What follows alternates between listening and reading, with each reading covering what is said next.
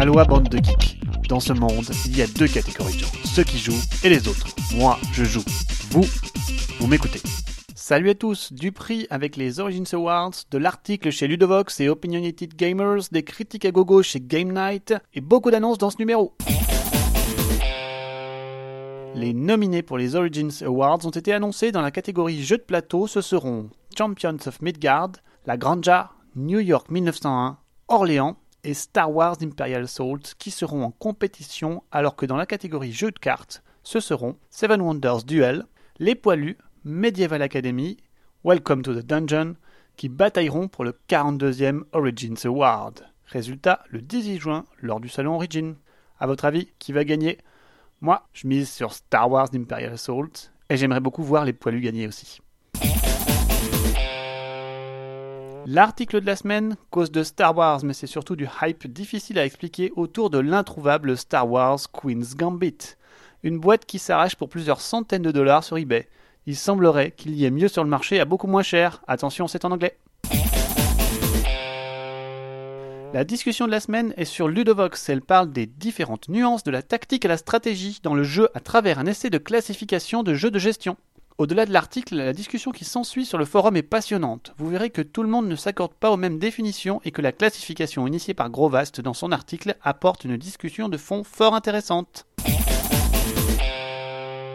On parle maintenant du magazine Game Night, dont deux numéros que j'avais ratés sont parus ces derniers mois. Au programme, toujours plus de revues, un peu d'histoire de jeux de société, des interviews du print and play, et même des critiques de livres sur le jeu de société. Tout ça dans un format anglophone fort bien mis en page. Pourquoi s'en passer?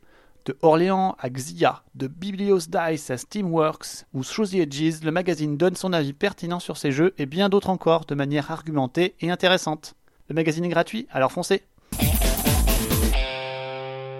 Au rayon des annonces et teasing, une nouvelle extension est en cours pour Imperial Settlers. Elle se nommera 3 est un nombre magique. Elle contiendra plus de cartes pour chacune des 5 factions plus une nouvelle capacité. Codenames Pictures, c'est la suite du très plébiscité jeu de déduction de Vlad Ashvatil. Elle sortira pour SN prochain. Codenames n'a pas encore été traduit en français. Cette version, en remplaçant le texte des cartes par des images, devrait réconcilier les Français avec cette traduction de Yellow qui se fait désirer. En effet, le jeu sera strictement le même, mais avec des images, de quoi rendre cet excellent jeu indispensable? Espérons-le. Quadropolis, le jeu de city building sorti récemment chez Days of Wonders, est déjà en préparation d'une extension. Certains ont pu l'essayer déjà aux États-Unis. Elle sera axée sur les services publics et contiendra 20 nouvelles tuiles services publics. Pourquoi 20 Parce que chacune d'elles aura une spécificité en termes de scoring ou de pouvoir. Par exemple, la tuile service public vaudra un point par habitation dans la ligne et la colonne où nous avons placé ce service public. Ceci autorisant un max de nouvelles stratégies de construction de sa cité, tout ceci est en cours de développement, ça n'arrivera pas avant SN ou Cannes prochain Métavis. On en apprend plus encore sur le nouveau Z-Man Beyond Baker Street, qui surfe sur la vague Anabi en proposant un jeu coopératif d'investigation où les cartes sont partagées entre les joueurs. Les cartes ont un recto face aux autres joueurs, mais possèdent cette fois-ci un verso de couleurs différentes. Dès que nous en savons assez sur une carte, nous pouvons la jouer en espérant alors viser juste. Au programme, des pouvoirs variant le jeu, mais quelque chose d'assez proche de l'excellent Anabi. Affaire à suivre.